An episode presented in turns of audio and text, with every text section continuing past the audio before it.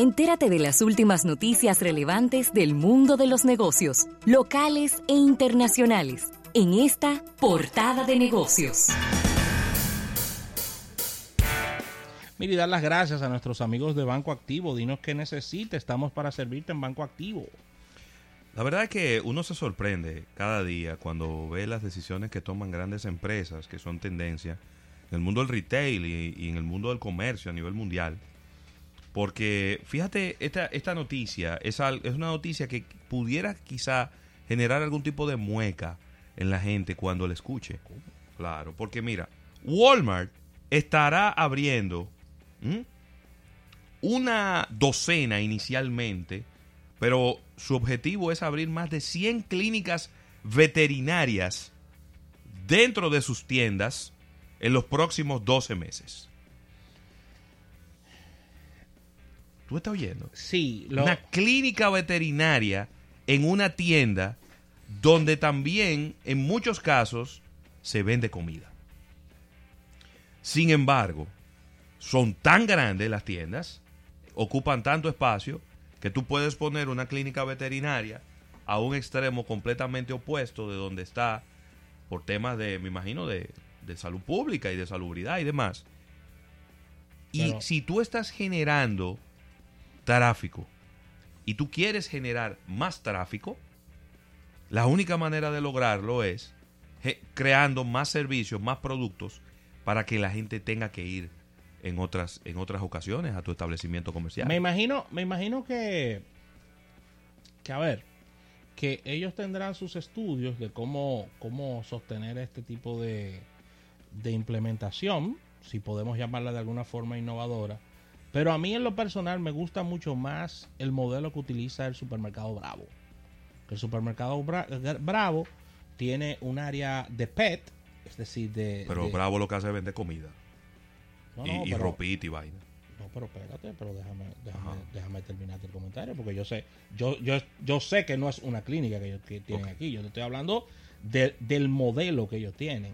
Que ellos, en la afuera de su tienda, es decir, y hasta desde, la, desde esta misma tú puedes entrar al supermercado, tienen esa unidad de negocios que no necesariamente está dentro del supermercado, pero se comunica. Algo así parecido como el gimnasio, que está en el supermercado arriba, pero no está dentro del supermercado.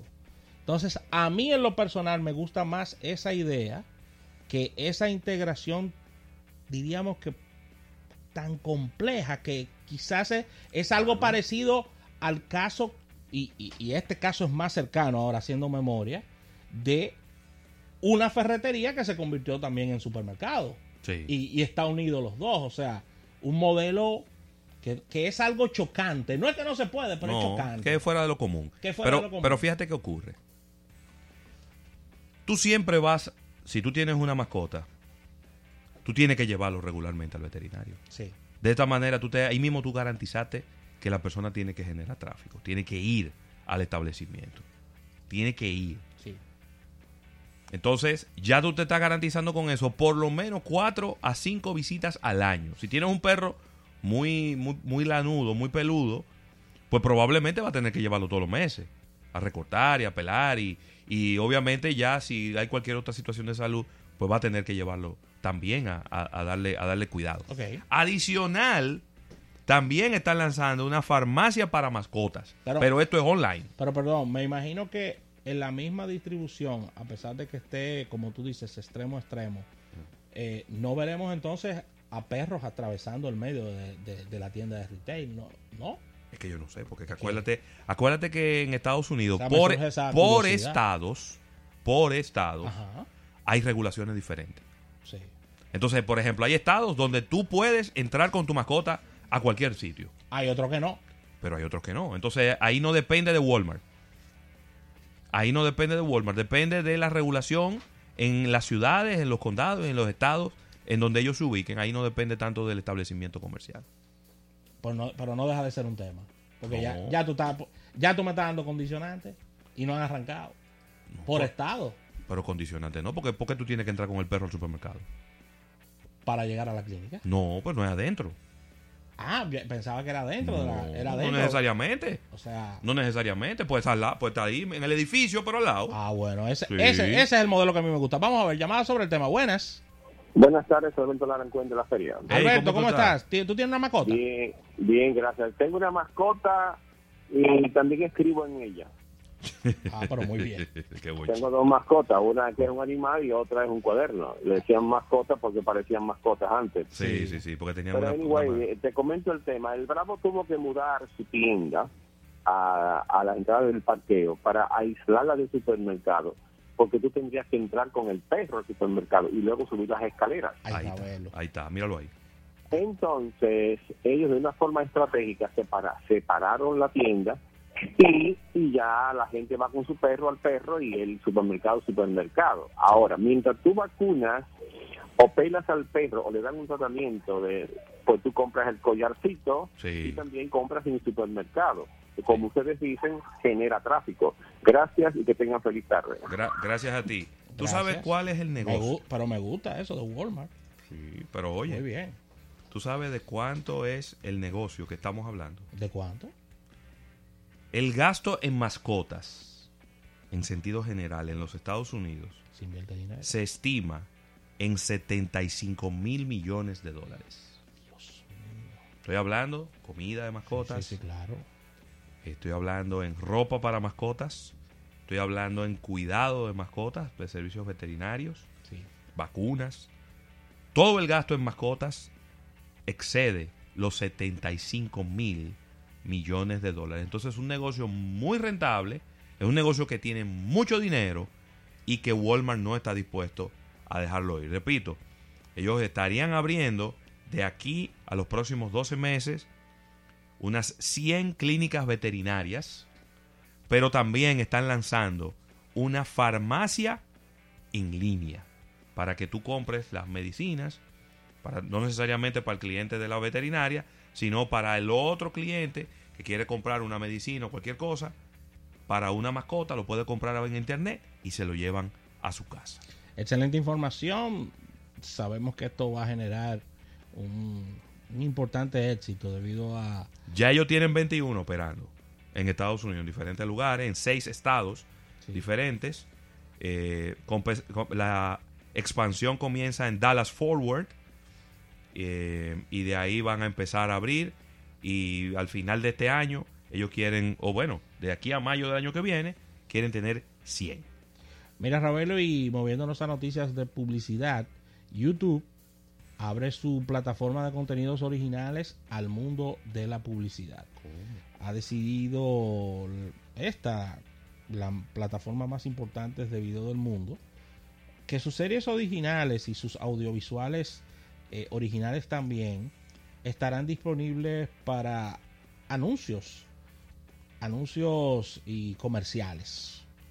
Es decir, que con esto, eh, según la información que nos llega directamente de Europe Press, de Europa, de la prensa europea, recorrida también por The Economist esta mañana, el portal de videos que pertenece a Google ha decidido retirar el muro de pago de la plataforma de YouTube en sus series originales y tal como se había corrido el rumor para ampliar su acuerdo con los anunciantes y ofrecer sus nuevos programas de forma gratuita, ha cambiado para mostrar sus anuncios ya.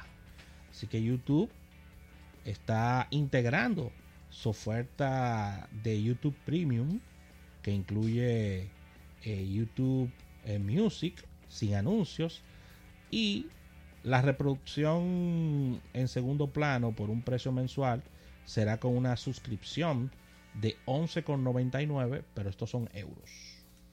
Esa es la suscripción.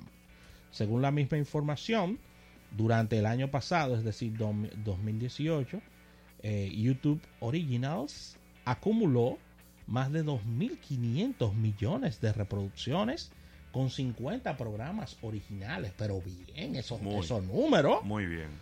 Eh, series como eh, The Jump de Will Smith, que tuvo mucha pegada dentro de los seguidores de YouTube.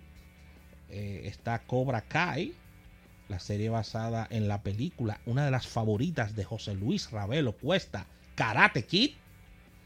que ha renovado y ya va por su tercera temporada debido al éxito que ha tenido esta, esta serie de Cobra Kai.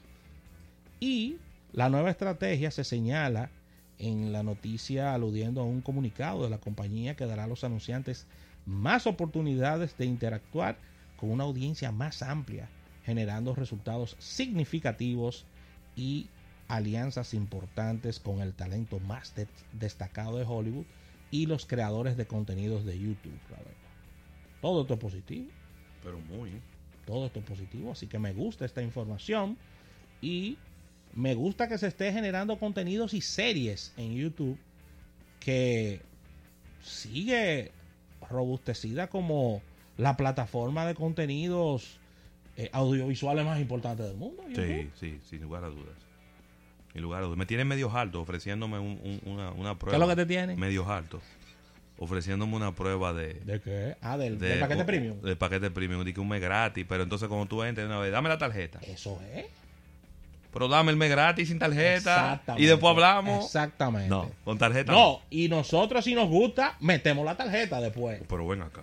Pues como lo tengo con, con, con, con Spotify, con Netflix y con todas las otras plataformas y con Amazon. Porque el trial entonces no es gratis, porque si te van a dar el fundazo después del mes en la tarjeta. Lo que pasa es que a veces todos esos servicios, quizás no es una estrategia, pero, pero, pero termina funcionando. ¿El qué? Ajá. A que se te olvide Pasaron los 30 días, te mandan un correo, se terminó tu prueba, si tú te vas a salir, salte ahora. Pero tú no lees el correo y el asunto dice, ¡pam! Viene el primer mes. ¡Pam! Viene el segundo mes. Y al tercer mes que tú te... ¿Cómo? Ven acá, yo te cargo en la tarjeta. ¿Y qué es lo que está pasando? Sí, a veces apuestan a eso, al olvido. Mira, Rafaeli, Amazon Go, atención, ciudad de Nueva York. Bien. Atención, ciudad de Nueva York, porque Amazon Go, que es la tienda que no tiene cajeros de Amazon se abrirá por primera vez en la ciudad de Nueva York, con la diferencia de que esta sí tendrá cajero. Oh. Ellos han ellos han establecido, va a estar ubicada en Brookfield Place, downtown New York. Espérate, eso es lo claro. Sí, ahí por los lados de Manhattan. Y ellos han colocado cajeros y estarán aceptando efectivo. Porque, tú sabes, como estamos en el mundo de la indignación, eh, eh, empezaron un grupo de personas a decir que esas tiendas eran discriminatorias. El mundo de la indignación. Ese es el mundo que estamos viviendo ahora mismo. El mundo de la indignación y de la hipersensibilidad. Que esas tiendas eran discriminatorias porque no permitían a personas sin tarjetas de crédito comprar en ellas. Oye, ¿por dónde lo cogieron? Pues entonces, de plataforma y de tecnología. Amazon, que no tiene por qué abrirse ese frente, dijo, no hay problema. Vamos arriba. La próxima que vamos a abrir, la vamos a abrir aunque sea con un cajero, para que el que quiera pagar con efectivo, que pague con efectivo. Ya. Resuelto el problema. Así que este anuncio lo acaba de hacer eh, la... Bueno, ya debe estar prácticamente lista, porque está en el segundo nivel de este centro comercial, que se, repito, se llama Brookfield Place eh, son 1.300 pies cuadrados de tienda. Esa sería la tienda número 12 que se abre en los Estados Unidos. Pero es la primera en la ciudad de Nueva York. Eh, ya hay tiendas en Seattle, donde fue la primera, también en San Francisco. Eh, ahí hay varias tiendas. Y ahora te quiero yo ir. Ahora quiero yo ir, porque que Seattle está lejos y San Francisco ni hablar. Pero Nueva York está ahí a, cuarta. Entonces, ellos quieren abrir, Rafael, y tienen en planes, abrir 33 mil, perdón, 3 mil tiendas sin cajeros en el hasta de aquí al 2021.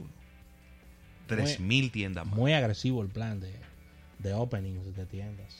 3 mil. Son tiendecitas pequeñas tienen surtido muy reducido.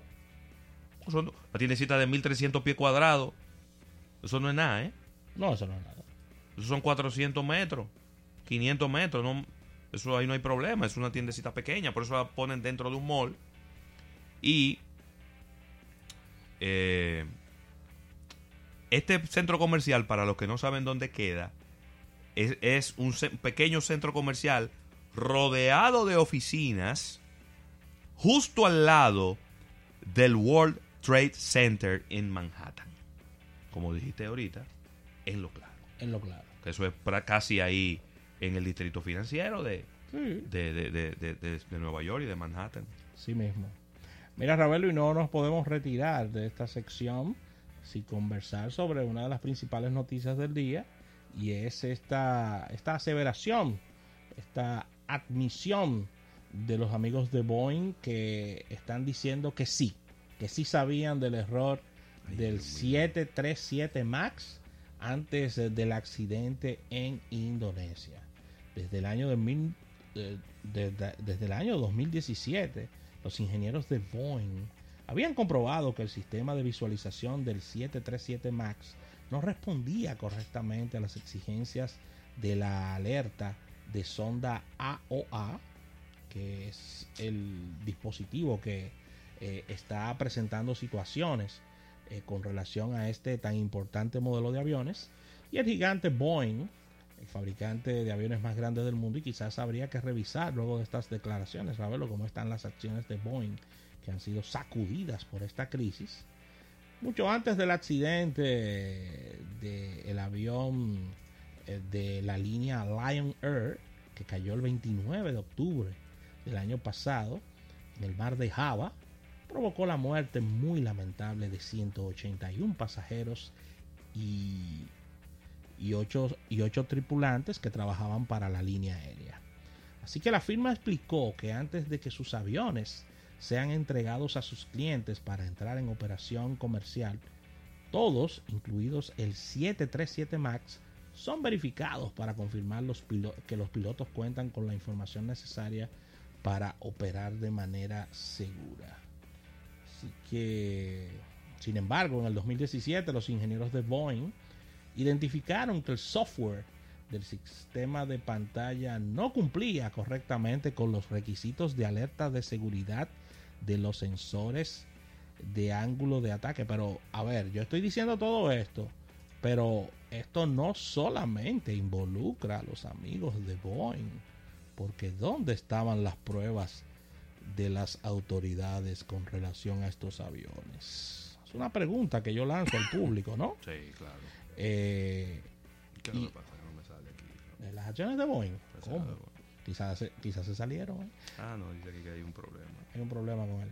Un problema con el portal. Así que cuando se identificó la discrepancia entre los requisitos y el software, Boeing siguió su proceso normal estándar de compra y resolución adecuada del problema, pero el problema no se resolvió. Así que Ravelo, yo creo que aquí hay varios temas. Hay un tema de crisis de relaciones públicas ampliado.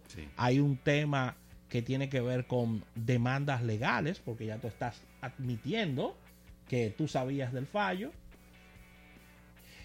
Y yo no sé qué otro tema hay. Hay un tema hasta bursátil, a ver cómo, cómo, si siguen cayendo las acciones de los amigos de Boeing. Es muy posible. Así que... Bueno, hoy están cayendo un 3.88%. Míralo ahí. Y, y si nos vamos... Habría que irse quizá un poco más para detrás porque en algún momento se cayeron, luego volvieron a subir, ahora vuelven a caer. Es decir, que no creo que hayan cambiado mucho con relación a, la, a lo que lleva durante el año, pero sí, el día de hoy están cayendo en un 3.44% las acciones de Boeing. Eh, y yo pienso que deben de seguir bajando. Y dentro de todo lo malo, porque muchos estarán pensando, wow, pero lo admitieron. Es mucho mejor admitir lo que se den cuenta que lo sabían, lo descubran en una investigación y que lo ocultaron. Porque ahí sí es verdad que la compañía se va de bruces. Totalmente. Así que con esta información cerramos esta portada de negocios del día de hoy, dando las gracias a nuestros amigos de Banco Activo. Dinos qué necesitas, estamos para servirte en Banco Activo.